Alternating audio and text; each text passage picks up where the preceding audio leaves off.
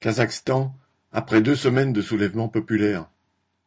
À Almaty, capitale économique du Kazakhstan où ont eu lieu les affrontements les plus sanglants entre manifestants et policiers, l'ordre constitutionnel a été rétabli, entre guillemets, comme dans le reste du pays, selon ce qu'a déclaré le président Tokayev.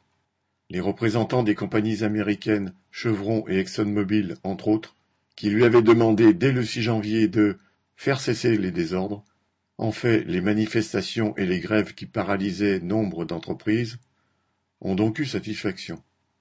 Les vingt mille terroristes islamiques entraînés, armés et manipulés par un centre situé à l'étranger, qui, selon ce que prétendait Tokayev, fomentait un coup d'État, auraient donc été écrasés, à moins qu'ils se soient évaporés dans la nature, car nul n'en a jamais trouvé trace.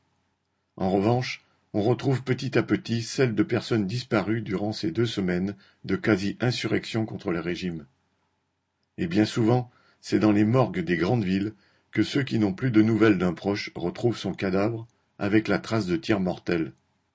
Et depuis des jours, des reportages font état de queues devant ces morgues. Autant dire que même les 235 morts que reconnaissent les autorités sont sans doute loin du compte. L'intervention des 3000 militaires russes et de leurs blindés se donnait officiellement pour tâche de sécuriser les lieux de pouvoir et bâtiments officiels que les sbires de Tokayev avaient dû abandonner devant la pression des manifestants. Mais outre sauver la mise de la clique au pouvoir, cette intervention visait aussi à permettre à la garde nationale kazakh de se concentrer sur les seules tâches répressives.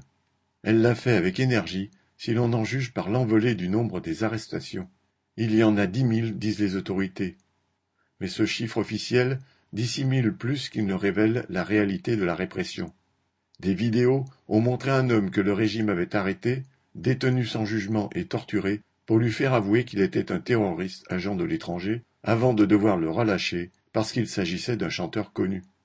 Il y a tous ceux, inconnus, des jeunes souvent, que la police a arrêtés à Almaty en les inculpant de pillage, alors qu'ils ne faisaient que manifester, voire passer près d'un barrage de police.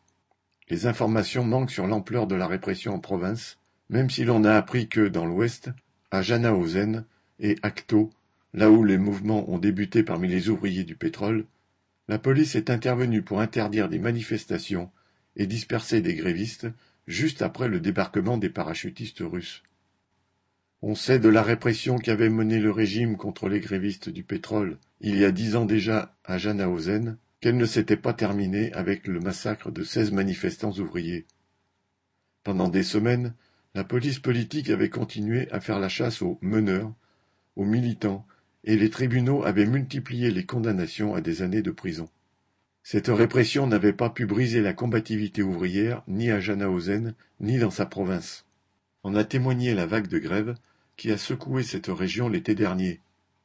Des grèves interdites mais qui ont souvent obtenu, entre autres, des hausses de salaire de 50%, voire 100%, à hauteur donc du doublement des prix du gaz qui, quelques mois plus tard, a fait exploser la colère des travailleurs et plus généralement de la population contre le régime.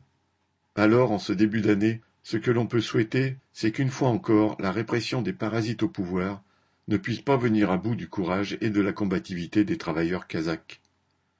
Pierre Lafitte